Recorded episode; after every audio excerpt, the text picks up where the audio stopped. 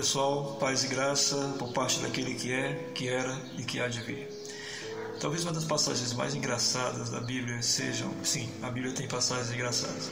E uma das mais engraçadas talvez seja uma em que a jumenta fala com Balaão, que é um profeta. É, embora a passagem seja vista como engraçada e não deixa de ser, porque a gente imagina assim um animal falando, ainda mais uma jumenta com um profeta, é, realmente é uma coisa bem hilária.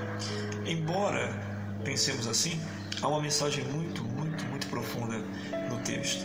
Eu gostaria de ler para vocês uma parte em que uh, Balaão é finalmente uh, os olhos dele veem o que a jumenta estava vendo. Né? No caso do texto de Números capítulo 23, a jumenta ela vê um anjo do Senhor na frente deles e por isso ela corta caminho todo o tempo, deixando Balaão irritadíssimo e batendo nela algumas vezes. O texto diz assim, na conclusão praticamente do, do fato, é, Números 23, versículo 32. Por que você bateu três vezes na jumenta? Isso é o anjo perguntando. E o anjo diz o seguinte: Eu vim para impedir sua passagem, pois você insiste em seguir por um caminho que me desagrada. Três vezes a jumenta me viu e se afastou. Se ela não tivesse se desviado, certamente eu teria matado você e poupado a vida da jumenta. Balaão diz o seguinte, no verso 34: Pequei, disse Balaão ao Senhor. Não percebi que estavas no caminho, impedindo minha passagem. Como eu disse, embora a passagem bíblica possa parecer engraçada, hilária, mas tem uma mensagem profunda para nós. Ah, Deus impedindo a passagem de Balaão, porque Balaão estava indo fazer algo que não era do agrado de Deus. Balaão, sem perceber, estava sendo abençoado. O impedimento dele fazer aquilo que ele queria fazer era, na verdade, um cuidado de Deus para com Balaão.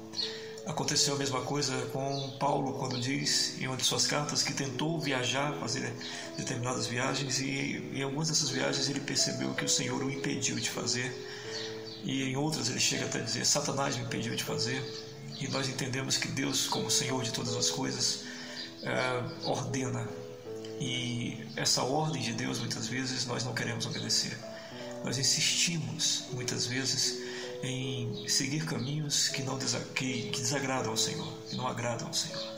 E essa insistência nossa muitas vezes se dá porque temos uma convicção de que as coisas devem ser como nós queremos e não como Deus quer que sejam.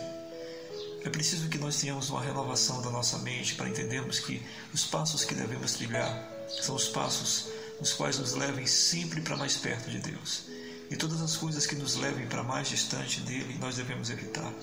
Em alguns momentos nós não vamos perceber quais as coisas nos levam para distante dele. E é preciso que Deus nos impeça de caminhar caminhos que não correspondem à sua vontade. Por isso, quando os planos se frustrarem, é importante que você tenha a consciência de que talvez a frustração desses planos seja Deus dizendo que seus passos não devem ir por aí. Nesse não é o caminho que Deus quer que você trilhe. Eu sei que muitos de nós precisamos insistir, mesmo diante de algumas frustrações.